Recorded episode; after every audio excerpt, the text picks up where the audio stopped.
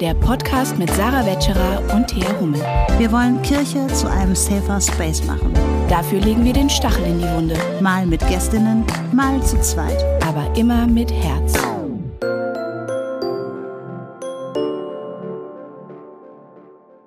Hallo und herzlich willkommen bei Stachel und Herz. Thea, schön, dass du hier bist und schön, dass wir leibhaftig voreinander sitzen. Wir sind uns so nah. Wir können uns anfassen. Wir sind in einem Raum. Das kommt echt selten vor. Es ist wunderbar. Ja. Ja, schön, dass ihr auch alle mit dabei seid. Machen wir jetzt doch gleich mal am Anfang wieder ein bisschen Selbstwerbung, habe ich mir überlegt. Ach, Liked uns, gebt uns Sterne, so. verschafft uns Reichweite, wenn ihr meint, dass diese Themen, die wir hier besprechen, ähm, doch mehr Gehör finden sollten. Dann ähm, teilt gerne unsere Folge oder ähm, gebt uns Sterne bei Apple und Spotify. am Folgt besten uns. fünf. Ja, ja, ja. Also, wenn ihr meint, wir sind fünf Sterne wert, dann gebt uns fünf Sterne. Wenn ihr meint, wir sind ein Stern wert, lasst es einfach. ja, das ist immer schön. Damit könnt ihr uns supporten, wenn ihr euch zum Beispiel fragt, Mensch, die Thea und die Sarah, die geben uns so viel kostenlose Bildung. Wie können wir das jemals wieder gut machen? So könnt ihr das gut machen. Schön, dass ihr immer wieder reinhört. Ähm, schön, dass immer mehr Leute uns zuhören. Das freut uns total. Und da sehen wir gleichzeitig, dass da ja auch ein unheimlicher Bedarf ist ähm, viele Fragen hinsichtlich Diskriminierung innerhalb der Kirche und auch Perspektiven, die so ja einfach wenig ausgesprochen werden im kirchlichen Raum. Warum auch immer. Und wir freuen uns sehr über euer Feedback auch. Ja. Ähm, dass, ähm, du wolltest auch was erzählen von einem, von, Feedback. von einem Feedback, was du bekommen hast. Ich habe ein Feedback bekommen ähm, von unserer siebenjährigen Tochter. Die hört Stachel und Herz? Ja, pass auf. Also, sie hört eigentlich Mira und das fliegende Haus. Das ist ein wunderbarer Kinderpodcast, den kann ich sehr empfehlen. Und diese Folge war zu Ende und sie wollte noch ein bisschen weiterhören. Dann sage ich, komm, dann hör doch einfach mal Mamas Podcast, hör mal rein, so, ne? Und dann äh, bin ich rausgegangen und kam nach, weiß ich nicht, zehn Minuten oder so wieder rein und dann guckt sie mich an und sagt, Mama, ihr gebt euch ja überhaupt gar keine Mühe. Mama, ganz ehrlich, Moment, welche Mira, Folge war das? es war, es war zur Silvesternacht. Da haben Also- wir uns doch vorbereitet. So. Ja, ja, pass Bisschen. auf. Sie sagte dann, Ein bisschen. Mama, Thea und du, ihr quatscht ja nur. Mira hat ein Konzept und schreibt sich das alles auf und das ist geplant, was sie sagt. Bei Thea und dir klingt das so, als ob ihr auf der Couch sitzt und miteinander quatscht. Ihr gebt euch keine Mühe, da habe ich nur gedacht. Wunderbar. Du hast das Konzept unseres Podcasts. Das ist das Konzept. Und äh, für alle HörerInnen, die sich jetzt auch fragen, ähm, haben wir ein Konzept? Äh, ja, wir haben beide hier den A4-Zettel vor uns liegen. Genau, hört ihr sie? Wir machen mal so ein bisschen ASMR mit unserer, Genau. mit der einen DIN A4-Seite, die ich hier vorbereitet habe. Ja. Du hast zwei. ah, anderthalb. Stichpunkt. Wow, zweieinhalb. Okay, Sarah muss mal wieder hier die Streberin raushängen lassen. Aber es sind Stichpunkte. Bei mir, ja, egal. Du hast Fließtext sogar. Ich Meine Fließtext. Güte, Wahnsinn. Aber nur für einen Teil des Podcasts. Ja. Denn wir haben nämlich mehrere Teile heute. Wir sind nämlich extrem vorbereitet. Das Thema des Podcasts habt ihr wahrscheinlich ja schon gelesen. Das ist auch ein Quatsch, dass man das am Anfang des Podcasts Mhm. immer erwähnt, weil Das ist Stachel und Herz übrigens. Ja, und das Thema ist Black History Month, aber das habt ihr vermutlich schon gelesen, weil das wird euch ja jetzt auf euren Endgeräten angezeigt und das habt ihr angeklickt. Aber das ist das Thema. Aber zunächst kommt der Stachel. Der Stachel der Woche. Der Stachel der Woche kommt heute aus Berlin und zwar das Wahlergebnis. Ähm, wie wir ja gerade schon mal gesagt haben, ihr erinnert euch an unsere Folge im Januar zu den ähm, Berichterstattungen über die Silvesternacht.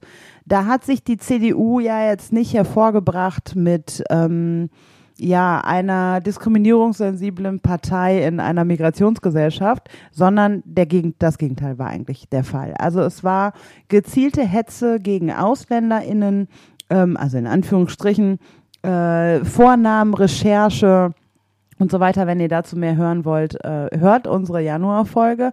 Friedrich Merz, die CDU im Bund, ähm, hat von Sozialtourismus und kleinen Paschas gesprochen, ähm, zur besten Sendezeit ähm, im öffentlich-rechtlichen Fernsehen und so weiter. Und dennoch hat die CDU in Berlin ein Wahlergebnis von 28,2 Prozent. Und das ist echt ein Stachel, finde ich. Ja, und sie haben 10 Prozent dazu gewonnen im Vergleich ähm, zur letzten Wahl. Äh, die SPD hat, ähm, die regierende SPD hat 3 Prozent verloren. was jetzt nicht so ungewöhnlich ist, aber plus 10 Prozent ist schon, und gerade in einer Stadt wie Berlin, ist schon ähm, ja, beachtlich. Ja. Und ähm, besonders ähm, angesichts der Art und Weise, wie die CDU besonders nach der Silvesternacht äh, ja, für Schlagzeilen gesorgt hat, das scheint tatsächlich auch auf viel ähm, ja, Zuspruch zu landen. Viele Menschen Ja. scheinen das tatsächlich auch ähm, richtig zu finden, wie die, wie, wie die CDU da argumentiert, welche Forderungen sie stellt. Ähm, Und das, Das Beängstigende finde ich finde daran, dass das vorher Unsagbare jetzt salonfähig wird. absolut. Und das absolut. spiegelt sich in diesem Wahlergebnis wieder und ähm, dort können Menschen halt ähm, ja ehrlich ihre Meinung auch kundtun und die ist doch wirklich sehr nach rechts verlagert, wenn ich das so sehe, denn in der Mitte der Gesellschaft befindet sich die CDU mit dem, was sie und wie sie sich äh, gerade in Berlin auch hervorgebracht hat die letzten Wochen. Meiner Meinung nach nicht mehr, aber die Mitte rückt ab nach rechts und das finde ich wirklich bedenklich.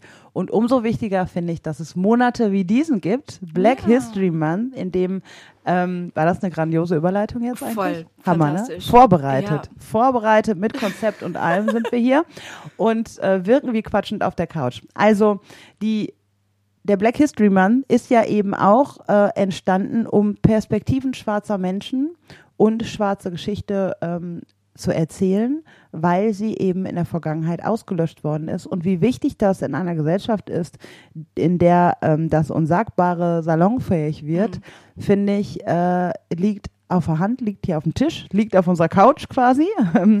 und deswegen, ja, wollen wir über den Black History Month. Ja, und es geht vor allen Dingen auch darum, Errungenschaften schwarzer Menschen zu feiern, weil diese häufig nicht bekannt sind. Ähm, zum Beispiel schwarze ErfinderInnen, ähm, schwarze AktivistInnen. Ähm, einige von ihnen werden wir euch heute vorstellen. Ähm, entstanden in den, in den USA in den 1920er Jahren gibt es ähm, Black History Month. In den in, was ich nicht wusste, in Großbritannien und in Irland ist der Black History Month in Oktober. Also der ähm, Februar ist in Nordamerika ursprünglich Black History Month und jetzt ja zu einem weltweiten Phänomen geworden. Oder Ja. Zumindest auch in Deutschland angekommen. Und es gibt jedes Jahr ein Thema. Ähm, soziale Themen. Ähm, es geht um Bildung, um die afroamerikanische Familie, um äh, das Verhältnis von afroamerikanischen Menschen und Religion und so weiter und so fort. Und dieses Jahr ist das äh, Thema äh, Black Resistance. Ähm, und das passt auch ein bisschen zu einigen Biografien, die wir euch vorstellen werden.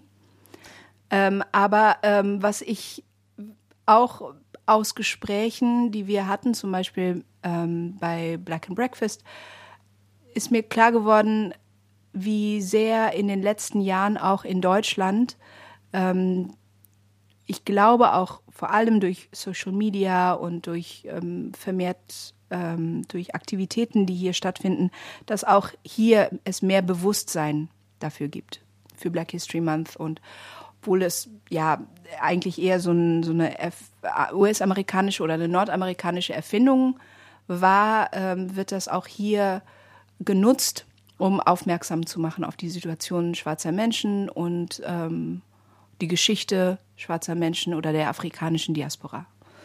Und das finde ich total spannend. Ja, das ist total spannend. ähm, Und wir haben euch Personen mitgebracht. Wir haben, ähm, jede von uns hat sich zwei schwarze Personen ausgesucht, ähm, die wir euch vorstellen wollen. Und das ist insofern nochmal spannend und wichtig und deswegen haben wir uns heute auch dazu entschieden, das so zu machen heute, weil in Antirassismus-Seminaren stelle ich häufiger mal die Frage, nennt schwarze Persönlichkeiten, die was zum Weltgeschehen beigetragen haben und nicht im Aktivismus aktiv waren. Also ähm, eben ErfinderInnen oder auch äh, PhilosophInnen oder äh, TheologInnen innerhalb der Kirche und so weiter. Und da sieht's dann schon ähm, recht leer aus manchmal so. Äh, und da merkt man einfach, es ist ja, die Wahrheit ist ja nicht, dass es die nicht gab. Die Wahrheit ist, dass Wissen ausgelöscht worden ist und dass Geschichte fortgeschrieben wurde von weißen ähm, nordamerikanischen und europäischen Menschen ähm, und andere Geschichten eben unsichtbar oder auch ähm, absichtlich ähm, ausgelöscht worden sind. Und deswegen wollen wir Geschichte und ähm, Menschen sichtbar machen. Jetzt ist die Frage, wer fängt an von uns? Fang du an. Ich fange an, Ja. okay. Dann ähm, fange ich in Deutschland an. Ähm, und zwar mit Anton Wilhelm Amo. Anton Wilhelm Amo ähm, ist 1703 bei Axim in Ghana, im heutigen Ghana, geboren. Und er war ein Philosoph der Aufklärung. Das finde ich ja auch nochmal ganz interessant, weil ähm, Philosophen der Aufklärung, da kann man fast in der männlichen Form sprechen, die wir so kennen, sind Kant, Voltaire, Hegel und so, ne? Und gerade das sind ja Philosophen, die sich hervorgebracht haben mit einem rassistischen Menschenbild. Das sind aber so die Advokaten der Aufklärung. Ja, ohne diese schlauen Männer, meine Güte, wir wüssten heute nichts und würden auch noch in einer unaufgeklärten Welt leben. Also ungefähr so ist ja der Duktus, in dem uns das, mit dem mir das beigebracht worden ist in unserem Bildungssystem. Es wurde nie hinterfragt, was hatten die eigentlich für ein Menschenbild und so weiter. Und genau deswegen finde ich Anton Wilhelm Amo so spannend, weil auch er war ein Philosoph der Aufklärung. Er war der erste bekannte Philosoph mit afrikanischem, äh, mit afrikanischer Herkunft in Deutschland. Ähm, er hat an der Uni in Wittenberg, in Halle und in Jena gelehrt, äh, Latein, Astrologie, Geheimschriften Afrikas und später eben auch Philosophie. Und ähm, er hat promoviert und ähm, seine Dissertation lief unter dem Titel über die Rechtsstellung der M in Europa. Und ähm, diese Dissertation ist leider auch nicht mehr zu finden. Ähm, aber man, ähm, ja, man kann halt manche Dinge auch ähm, äh, Teile davon und so wiederfinden in Archiven, aber eben nicht die ganze Dissertation. Und interessant finde ich, dass er schon innerhalb der Aufklärung auch ähm, eben so ein Vordenker des Antirassismus war. Also genau das Gegenteil von äh, den großen, in Anführungsstrichen, Denkern der Aufklärung. 1707 kam er schon als Kind mit vier Jahren nach Europa, nach Amsterdam und dann ähm, an den Hof der Herzöge von Braunschweig-Wolfenbüttel. Und ähm, 1708 wurde er dann noch getauft und 1721 konfirmiert, also hat auch so ein klassisches, ähm, so eine klassische deutsch-christliche Biografie dann auch durchlaufen, hatte dann Taufpaten, von denen er dann auch seinen Namen übernommen hatte ähm, und eben zu dem Namen Anton Wilhelm Amo kam. Mm, 1736 äh, wechselte er dann ähm, von Studien und so, die er, wo er studiert hatte, an die Philosophische Fakultät der Universität Halle und dort unterrichtete er dann als Privatdozent. Und 1746 verließ Amo dann wieder Deutschland und kehrte über Amsterdam wieder zurück nach, Am nach Ghana, wo er ähm, dann ein Jahr später auch antraf. Also so eine Reise war dann auch lang. Und dann verstarb er eigentlich sagte man 1753, wobei jetzt auch ähm, ein Grabstein aufgetan worden ist mit dem Todesdatum 1784. Also es ist nicht so, haben wir jetzt auch ein Spektrum von 31 Jahren, wo er irgendwann gestorben sein soll. Also in Ghana wieder zurück angetroffen, verliert sich so seine, seine äh, Geschichte und Biografie und ist nicht mehr so richtig nachzuverfolgen. Und ähm, Interessant finde ich eben genau den Aspekt, dass er auch ein Philosoph in Deutschland der Aufklärung war und eben nochmal ganz klar auch Rassismus benannt hat, auch in seinen Forschungen, also sehr, sehr früh schon Antirassismus ähm, in Deutschland dazu auch geforscht wurde und er so einer der ersten war. Und ähm, das wurde auch nochmal ähm, dann auch nochmal auch wiederentdeckt und ähm, in den 60er Jahren des letzten Jahrhunderts, also so um die, ich glaube 1961, wurde eben auch eine Gedenktafel errichtet an der Uni Halle. Und das ist ähm, ganz interessant und auch erschreckend, denn also diese Gedenktafel erinnert halt an den Philosophen ähm, äh, Amo und so weiter. Und dann gibt es auch eine, ähm, eine Darstellung, eine, wie sagt man denn, eine na, Wortfindungsstörung. Eine Büste, eine, eine Nee, Statue. also eine Statue, genau. und zwar sieht man die Statue, die steht in Halle vor der Uni und man sieht Amo und man sieht eine Frau. sichtlich afrikanischer Herkunft und dafür, dass er ja Professor war, ja, und äh, Dozent war, wird er trotzdem in Anführungsstrichen traditionell anmutend ähm, Ach. dargestellt. In traditionell anmutender Bekleidung. Afrikanischer und Bekleidung. Genau, also er hat eigentlich nur so, so eine Schürze um. Oben ohne, also welcher Philosoph und äh, Wissenschaftler wird bitte so dargestellt, oben ohne? Und ähm, das ist natürlich echt kritisch zu betrachten, weil man wollte ihm, aber das finde ich ganz interessant nochmal, man wollte ihm in den 60er Jahren ein Denkmal erbauen, um ihn zu würdigen, den und hat aber eigentlich das in Anführungsstrichen afrikanische Stereotyp reproduziert, ja, also mit so einer Schürze, Schürze um und oben ohne und dann irgendwie die Frau hat auch so einen Turban auf dem Kopf und so und ähm, das ist schon irgendwie und die Statue, die steht da bis heute. Und wahrscheinlich stand er so nicht im Hörsaal und hat gelehrt. Vermutlich nicht. Also die Bilder, die man von ihm hat, nein, eben nicht. Der sah aus wie so ein Philosoph halt, ne? Also ähm, gekleidet und ähm, und so weiter. Also das ist und auch diese weißen Perücken und so. Diese die Perücke, hatte er auch ja. auf. Ja, aber es gibt Bilder, wo er die auch auf hat. Genau. Und das finde ich so interessant und eine zweite erschreckende ähm, Nachricht hinsichtlich Amo ist, dass man vermutet, dass Amo Deutschland verlassen musste, als er eine Grenze überschritt. Und die Grenze war, er hat sich in eine weiße deutsche Frau verliebt. Und das war ein absolutes No-Go. Also man konnte von ihm lernen, man konnte ihm zuhören, aber was er nicht durfte, war die in Anführungsstrichen Rassenmischung Oh nein, voranzutreiben. So. Und aufgrund dessen wurde er dem Land verwiesen und musste zurück nach Ghana. Und das ist irgendwie auch erschreckend, dass da an- auch seine Geschichte aufhört und dass er halt irgendwann innerhalb von 31 Jahren verstorben ist und man nichts mehr richtig über ihn weiß. Und auch seine äh, Dissertation, die ja durchaus sehr, sehr interessant für den heutigen wissenschaftlichen Antirassismusstand sein könnte, ähm, wurde ausgelöscht. Und das ist schon, finde ich, echt dramatisch. Und deswegen Ja. habe ich ihn mir ausgesucht, ihn heute vorzustellen.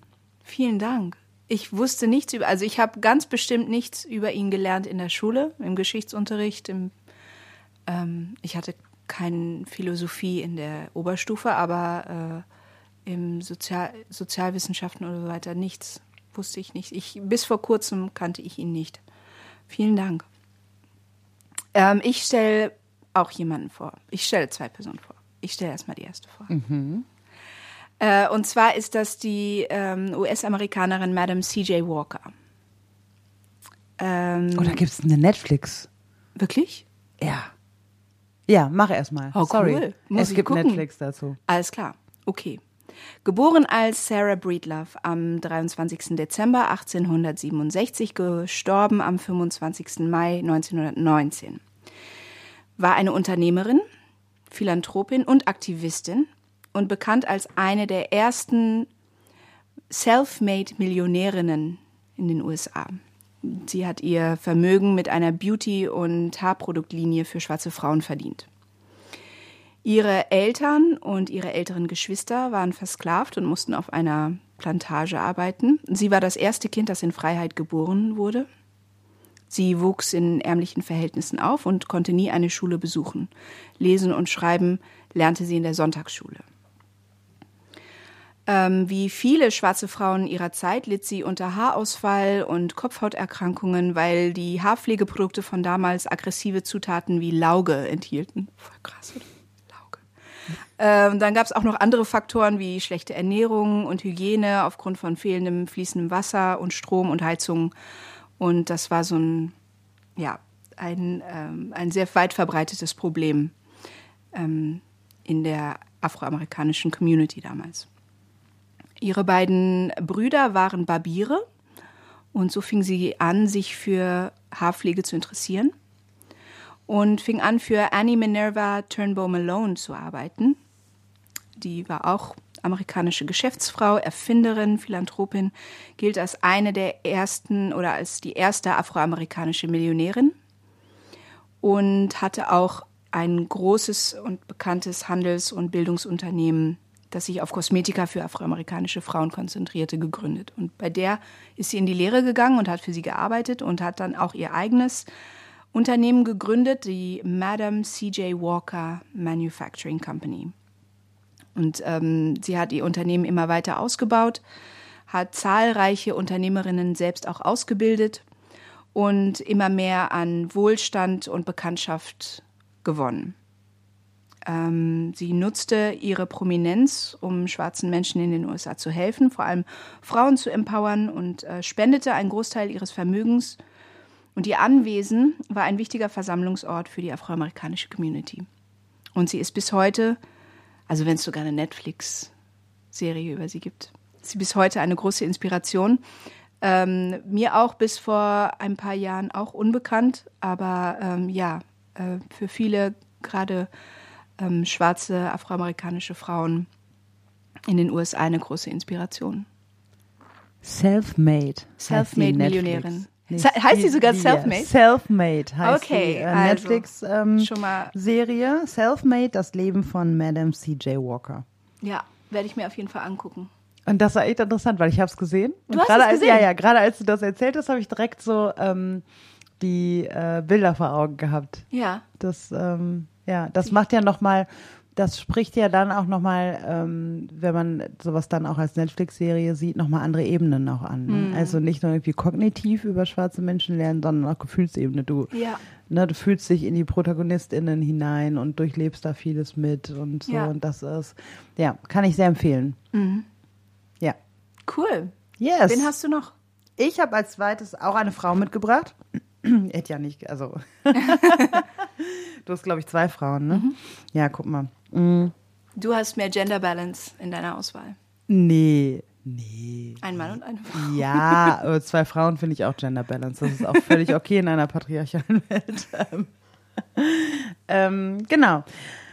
Ich ähm, stelle jetzt jemanden auch aus dem US-amerikanischen Kontext vor. Ähm, und zwar Sojourner Truth. Ähm, sie ist geboren, als äh, Amo schon gestorben war, definitiv. Ähm, 1797 in New York. Ähm, ihr Geburtsname war Isabella. Sie war versklavt und war Tochter ähm, von Versklavten, die Elisabeth und James hießen. Ähm, sie war eine von zehn Geschwistern. Und ähm, das Spannende an Sojourner Truth ist, die habe ich auch zweimal in meinem Buch zitiert, ähm, weil sie eigentlich so die Gründerin des Begriffs der Intersektionalität war. Und ähm, eine ziemlich spannende Persönlichkeit ist, ähm, weil sie einfach auch viel durchlaufen hatte, nicht mal lesen und schreiben konnte und aber eben auch noch über 150 Jahre später als so wichtige Person auch gilt, die einfach auch für den wissenschaftlichen Kontext so die Weichen gelegt hatte, obwohl sie nicht mal lesen und schreiben konnte. Das finde ich irgendwie auch ziemlich beeindruckend an ihr. Aber fangen wir noch mal vorne an. Ähm, sie äh, war eben ähm, seit ihrer Geburt versklavt ähm, und zwar in ähm, der Familie Hardenbergs, die aus den Niederlanden kamen, aber eben in den USA und sprach deswegen vor allem zunächst eher auch Niederländisch als Englisch. Und als 1808 dann ihre Eigentümer starben, also Eigentümer in Anführungsstrichen, wurden ihre Eltern freigelassen, weil die schon sehr alt waren. Und sie ist zur Auktion freigelassen worden. Das ist ja auch, das finde ich so unvorstellbar alles. Jedenfalls wurde sie für 100 Dollar dann nach Kingston verkauft. Und ähm, weil sie halt nicht so gut Englisch sprach, äh, hat sie öfter von ihren neuen, in Anführungsstrichen, Eigentümern, ähm, Sklavenhaltern, ähm, äh, manches manchmal nicht auf Anhieb verstanden und wurde deswegen auch häufig ausgepeitscht. Ähm, 1815 verliebte sie sich in ähm, jemanden, der auch versklavt war, Robert, aber der einen anderen Besitzer hatte. Und das war jetzt auch untersagt, weil man wollte nicht, dass sich versklavte Menschen unterschiedlicher EigentümerInnen ähm, dass sie gemeinsam Kinder zeugten, weil dann wäre unklar gewesen, wem gehören jetzt diese Kinder. Also wenn man Menschen dann so als Objekte sieht, macht das in dieser Logik ja vielleicht auch Sinn, so schrecklich das auch ist. Also als diese, ähm, diese Beziehung der beiden aufgeflogen ist, wurden sie bestraft, also vor allem er. Robert wurde misshandelt und sie musste dabei zuschauen. Trotzdem ist aus dieser Beziehung auch ein Kind hervorgegangen. Ähm, aber weitere Kinder hat sie dann mit ähm, versklavten Menschen der eigenen Sklavenhalter bekommen. Äh, 1826, mh, da war sie dann ungefähr 29, floh sie mit einem Quäker, Isaac von Wagner, ähm, und wurde freie Hausangestellte. Und 1829 konvertierte sie dann zum Christentum und zog als freie Hausangestellte mit ihrem Sohn, den sie eben, also ihr Sohn, ihr erstes Kind mit Robert quasi, mit dem zog sie nach New York und war dann freie Hausangestellte. Und dann konvertierte sie zum Christentum und war in so einer christlichen, ja, vermutlich würde man heute Sekte sagen. Ähm, aber die hat sich dann auch aufgelöst und seit dem 1. Juni ähm, 1843, also dann war sie ungefähr so 46 Jahre, zog sie als freie Predigerin unter dem neuen Namen Sojourner Truth durch die Lande und war halt auch dadurch sehr bekannt. Ähm, vor allem, weil sie abolitionistische und feministische Themen auch mhm. in ihrem, in ihren Predigten auch mit einbezogen hat. Und somit gilt sie auch so als erste schwarze Aktivistin, die eine Verbindung herstellt zwischen Frauen- und Sklavenrechten. Mhm. Und legendär wurde sie vor allem mit ihrer Rede, die vermutlich mhm. viele kennen, Ain't I a Woman? Bin ich denn etwa keine Frau? Die sie ähm, 1851 anlässlich der Frauenrechtskonvention in Akron, Ohio gehalten hat. Und ähm, aus der zitiere ich mal eben, weil das ähm, ja so was Bewegendes ist, dass sie eben vor über 150 Jahren schon aufgestanden ist mit der Thematik, dass es eine Mehrfachdiskriminierung gibt gegenüber schwarzer Frauen, die weder weiße Frauen noch schwarze Männer erfahren. Und das nimmt das eben auch ähm, ja so in den Blick, was sie da eben gesagt hat. Sie hat nämlich ähm, gesagt, der Mann sagt, dass Frauen beim Einsteigen in eine Kutsche geholfen werden müsse und auch beim Überqueren von Gräben und dass ihnen überall der beste Platz zustehe. Mir hat noch nie jemand ein, einen Wagen geholfen. Bin ich etwa keine Frau? Ich habe 13 Kinder geboren und erlebt wie die meisten von ihnen, die vor Sklavung verkauft wurden. Und wenn ich um sie weinte, hörte mich keiner außer Jesus. Bin ich etwa keine Frau? Und das muss so bewegend mhm. gewesen sein, dass sich das einfach auch so über 150 Jahre aufrecht ähm, erhält. Und eben Kimberly Crenshaw, die dann ähm, 1989 den Begriff der Intersektionalität prägte, auch mhm. sich darauf auch äh, zurückberufte und dadurch nochmal gezeigt wurde, wie lang diese Thematik eigentlich ist. Und ich habe noch einen Text mitgebracht, weil den finde ich so schön und auch so klug formuliert. Und den hatte ich auch in meinem Buch zitiert, weil ich das einfach, das, ich finde, das drückt auch so viel aus ihrer Persönlichkeit aus. Deswegen lese ich das auch noch mal kurz vor, was Sojourner Truth 1851 gesagt hat. Da sagte sie, da sagt dieser kleine Mann in Schwarz da zu mir, Frauen könnten nicht so viele Rechte haben wie Männer, weil Christus keine Frau war. Wo kam denn ihr Christus her? Von Gott und von einer Frau. Ein Mann war daran gar nicht beteiligt. Wenn die erste Frau, die Gott erschuf, stark genug war, um die ganze Welt ganz allein auf den Kopf zu stellen, sollten all diese hier zusammen in der Lage sein, sie noch einmal umzudrehen und wieder auf die Füße zu stellen. Und jetzt, da wir danach verlangen, täten die Männer besser daran, sich uns nicht in den Weg zu stellen. Und das finde ich in so einer, also ne, als schwarze Frau vor über 150 Jahren, Hammer, echt Hammer. Mhm. Genau. Ja, und so, also sie, sie klagt nicht einfach nur ihr Leid, sondern sie ist richtig, ähm, wie, wie soll man sagen, sie, sie, sie ist richtig aggressiv auch, mhm. so in ihrer, in, zu sagen, hier bin ich, ähm, beachtet mich, respektiert mich. Ja. Ähm, und ich bin nicht einfach nur irgendwie, oh, darf ich irgendwie so ein bisschen mitmachen, sondern nein, ich habe, ich, ich, ich stehe hier und ich werde Beachtung bekommen und ich, ihr werdet auf mich aufmerksam werden. Mhm. Und diese ketzerische Frage dann auch, ne, hinsichtlich Jesus so, wer war denn daran ja. beteiligt? Gott und eine Frau. Also von einem Mann aber ist da keine Rede ja. so, ne? Ja. Also das auch nochmal die kann Perspektive. kann ja keiner was gegen sagen. Nee, genau. Also, Finde ich auch nochmal mega.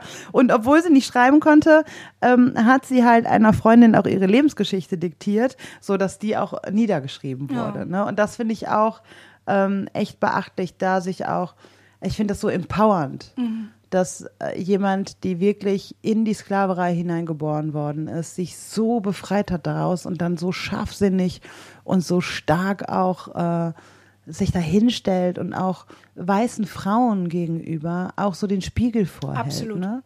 Und da irgendwie nochmal zeigt, das funktioniert nicht, euer Art Ja. von Feminismus. Weil Ja. das ist kein Feminismus, weil ich nicht beachtet werde. Bin ich Richtig. etwa keine Frau. Genau, entweder wir alle oder Ja. keine von uns. Ja, absolut. Deswegen noch eine Frau von Thea jetzt. Genau, eine Ikone der LGBTQ-Bewegung, Marsha P. Johnson. Geboren als Malcolm Michaels Jr. am 24. August 1945, gestorben am 6. Juli 1992. War eine US-amerikanische Transfrau, Sexarbeiterin und LGBT-Aktivistin. Ihre Mutter war Haushälterin, ihr Vater Fabrikarbeiter und in den ähm, 60, äh, 1960er Jahren lebte sie im New Yorker Viertel Greenwich Village, wo eine große queere Community lebte und noch lebt.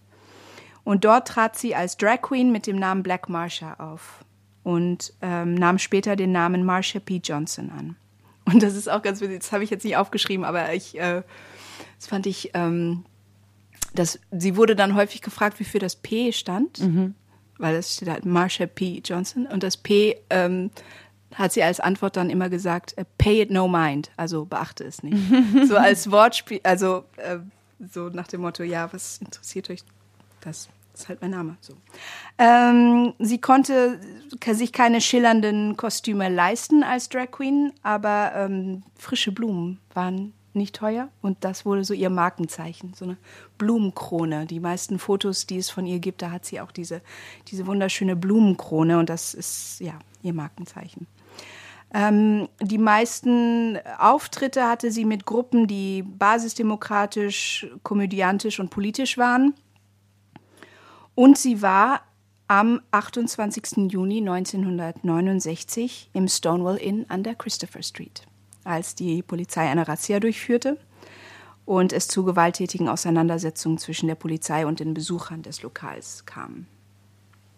Nach dem Stonewall-Aufstand schloss sie sich äh, der Gay Liberation Front an und war im ähm, Drag Queen Caucus, also zwei ähm, aktivistische Gruppen, aktiv. Und am ersten Jahrestag des Stonewall-Aufstands, dem 28. Juni 1970, nahm sie an der ersten Gay Pride Kundgebung teil, die damals Christopher Street Liberation Day hieß. Und hier in Deutschland heißt sie ja immer noch Christopher Street Day. Und ähm, sie führte zahlreiche Kundgebungen und Sit-ins an, machte so auf die Situation schwuler Menschen aufmerksam, war sehr, sehr aktiv in der Szene.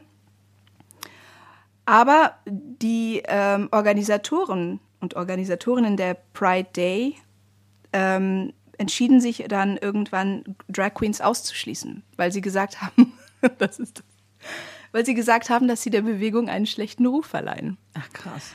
Genau. Und äh, als Antwort darauf ähm, hat sie sich dann ähm, vor die Parade gestellt, also ist dann vorne abmarschiert, um sozusagen, weil sie nicht Teil der offiziellen Parade sein durfte, hat sie ist sie einfach vorne weggegangen. Das fand ich so ein, so ein Boss-Move einfach. Geil. ja. Genau, zusammen mit ihrer Freundin Sylvia Rivera gründete Johnson 1970 das Star House, eine Unterkunft für wohnungslose Schwule und transsexuelle Jugendliche. Und die Miete zahlten sie mit dem Geld, das sie als Sexarbeiterinnen verdienten. Ähm, in den 80er und 90er Jahren war die AIDS-Pandemie und ähm, auch die Zunahme, extreme Zunahme queerfeindlicher Übergriffe ähm, durch Polizisten und Zivilisten. Und ähm, zu der Zeit besuchte sie regelmäßig AIDS-Kranke im Krankenhaus, die häufig sehr einsam und alleine, alleingelassen waren. Und engagierte sich auch in Aktivistengruppen wie ACT UP. Und während dieser gesamten Zeit war sie größtenteils wohnungslos und HIV-positiv, musste, ähm, lebte von ihrer Sexarbeit und trotzdem war sie so aktiv, engagierte sich in all diesen Gruppen, zum Teil auch in Gruppen, die sie gar nicht haben wollten. Und trotzdem blieb sie unermüdlich und besuchte, also das war auch ein großer Teil ihres Aktivismus, einfach für diese Menschen im Krankenhaus da zu sein. Ähm, am 6. Juli 1992 wurde sie tot im Hudson River aufgefunden. Die Todesursache ist bis heute ungeklärt. Anfangs äh, ging die Polizei von einem Selbstmord aus, aber ihre Freundinnen und Bekannten sagten, dass das unwahrscheinlich sei. Sie hatte auch eine ähm, schwere Kopfverletzung am Hinterkopf und deswegen ähm, ja, deutet vieles auf, auf einen gewaltsamen Tod hin, aber er ist bis heute aufgeklärt und nicht aufgeklärt. Und ich, wie gesagt, ich finde das unglaublich, wie sie trotz dieser Widrigkeiten, trotz ihrer unglaublichen ärmlichen Verhältnissen, nicht so wie CJ Walker, die irgendwann viel Wohlstand und und, und, und Komfort genoss, auch äh, später in ihrem Leben. Sie musste quasi von, sie musste immer ackern. Sie war immer am Existenzminimum und sie war immer auf der Straße und, und war trotzdem so aktiv und so, also auch wenn man Fotos und Videos von ihr sieht, einfach diese, sie war mit ihrer Extrovertiertheit hat sie einfach so viele Leute mitgenommen und, und, und, ähm, ja, ist einfach eine sehr, sehr beeindruckende Persönlichkeit. Und ja, jetzt zum Glück auch, zumindest in der queeren Community, auch wirklich eine sehr bekannte Ikone. Ja. Krass. Und irgendwie mehrfach diskriminierter kann man ja kaum Ja, sein, ne? ja. Also Genau. Rassismus, Selbst von der queeren Community selbst. Queerfeindlichkeit, Queerfeindlichkeit innerhalb der äh, queeren Community, äh, Ableism, wenn sie auch HIV-positiv auch war und also boah. Ja, Und dann trotzdem so viel Resilienz und so viel Power auch zu haben Absolut. und ähm, Wahnsinn, echt beeindruckend. Danke. danke dir. So, jetzt haben wir wieder was gelernt. Das waren schon viele Dinge fürs Herz und dennoch gibt es jetzt noch was fürs Herz. Etwas fürs Herz. Jetzt Ja. ist die Frage, wer fängt an Ich wieder, ne? an. Ach, du fängst an. Okay, cool. Ja, einfach. Äh, pf, nicht, äh, gibt keinen besonderen Grund dafür. Aber ähm, mein Herz, der, mein, mein Etwas fürs Herz ist sehr aktuell. Wir haben ja gestern über den Auftritt von Rihanna beim Super Bowl gesprochen. Der erste Auftritt in sieben Jahren. Tolle, tolle Show, kann man sich gerne auf ähm, YouTube anschauen, war sehr gut. Aber da war noch eine Person, die gleichzeitig aufgetreten ist. Und Ihr Baby im Bauch? Genau, sie hatte ein Baby im Bauch. Hat auch so ein bisschen Sie hat gedacht. ja voll gesagt, sie bringt jemanden mit. Und das ist eine Überraschung. Ach so, das hat sie echt gesagt. Ja, das war ihr Baby im Bauch. Ach das war ja so. sozusagen auch die Bekanntgabe, genau, dass sie genau. ist. Das war mir klar, aber ich Ja. wusste nicht, dass sie vorher gesagt hatte, Ja. Mhm. dass sie einen Special Guest hat. Nein, ich rede von einer anderen Frau. Ich rede von Justina Miles, die Gebärdensprachdolmetscherin, Mm. die während ihres ganzen Auftritts, ähm, also alle, alles, ähm, was sie sang, in Gebärdensprache übersetzt hat. Und das gibt es ja heutzutage, ähm, finde ich, fantastisch, immer mehr, dass ähm, Konzerte auch, ähm, dass es da auch Gebärdensprachen-DolmetscherInnen gibt. Und ähm, Justina Miles, 20 Jahre alt, Gebärdensprachdolmetscherin, hat, ähm, ist die erste weibliche ähm, ASL, also American Sign Language, so heißt die Gebärdensprache in den USA, ähm, Übersetzerin, ähm, die beim Super Bowl übersetzt hat und selbst von einer Hörbeeinträchtigung betroffen ist. Und ähm, das, das Video, das habe ich auf ähm, Instagram gesehen, das ist fantastisch. Also ich, es ist schade, dass euch, wir euch das jetzt nicht zeigen können, weil das jetzt nur Audio ist, aber ähm, googelt das, ähm, guckt euch das an. Es ist so toll, wie sie, also Rihannas äh, Texte sind ja ähm, auch relativ anzüglich manchmal und sie t- tanzt die ganze Zeit dabei, bei, seid dabei und also es ist so toll, guckt ihr das an.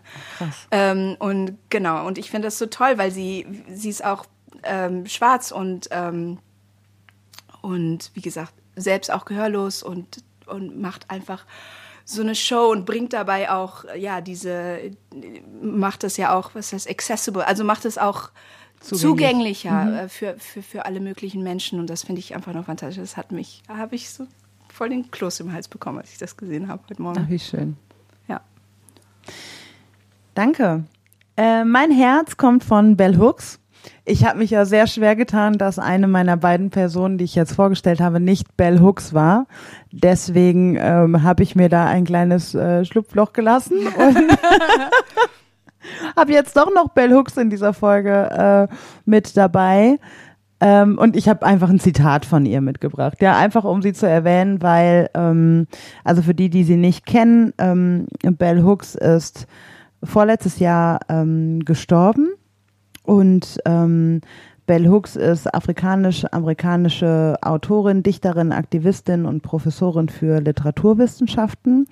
Und für mich die Person, die so viel Weichen gelegt hat, auf deren Wegen ich heute gehen darf, weil Bell Hooks hat wirklich, also die hat zu allem was geschrieben, was ich irgendwie so, die hat ähm, eine Frage der Klasse, also über Klassismus geschrieben. Sie hat alles über Liebe geschrieben und das kann ich so empfehlen, dieses Buch, alles über Liebe.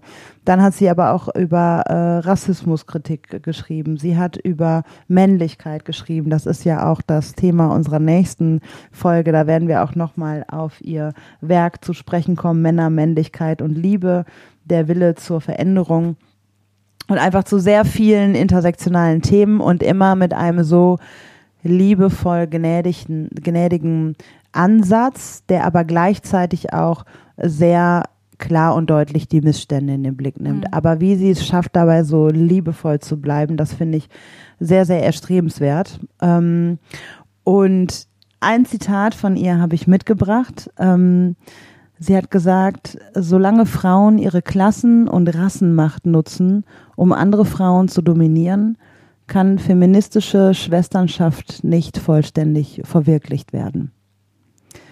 Ähm, und das ist eigentlich auch so ihr Lebensthema gewesen, dass Feminismus ohne Rassismus und Kapitalismuskritik eigentlich nicht zu haben ist und mhm. dass man immer intersektional denken muss und ähm, dass sie dabei so liebevoll auch bleibt. Das finde ich, ja, das finde ich einen sehr, sehr schönen Ansatz und ähm, sollte einfach herzlich jetzt auch nochmal zeigen, dass wir schon auch ähm, ein Konzept haben, denn das ist eigentlich die perfekte Überleitung zu unserer nächsten Folge, in der wir Florian Fischer zu Gast haben und über Männlichkeit sprechen werden und Florian selber auch inspiriert durch Bell Hooks ist. Also wenn unser Konzept hier jetzt nicht ausgeht und wenn jetzt nochmal irgendjemand da draußen, inklusive meiner Tochter, meint, wir hätten kein Konzept und würden einfach nur quatschen, wir quatschen mit Konzept. Ja, und auch einfach nur quatschen hat was. Why not? Ja, auch über Quatschen kann man. Ja, da, da merkst du, nur, unsere Tochter, ja. die ist halt jetzt über ein halbes Jahr in der Schule. Die hat das informelle Lernen ist schon völlig durch formelles Lernen abgelöst worden. Da ist ein, ein nicht hoch auf unser Schulbildungssystem.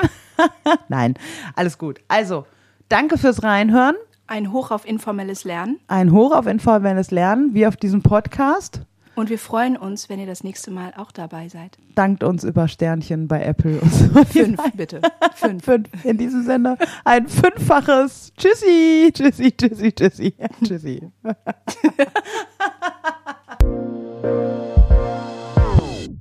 Dies war ein Podcast der Vereinten Evangelischen Mission.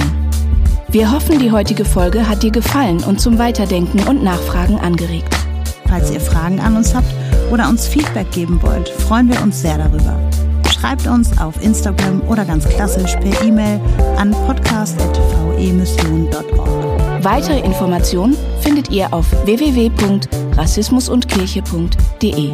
Mit dem Podcast wollen wir dazu beitragen, Kirche zu einem sichereren Ort zu machen.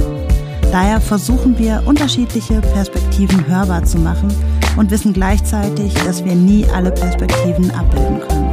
Wenn ihr das für eine gute Idee haltet und uns darin unterstützen wollt, schreibt über uns auf euren Social-Media-Kanälen oder lasst uns eine Bewertung bei Spotify oder iTunes da. Danke für eure Unterstützung, fürs Reinhören und vor allem für all die Menschen, die den Podcast inhaltlich und persönlich mit Beiträgen bereichern. Bis dahin mit den besten Grüßen von der VEM aus Wuppertal.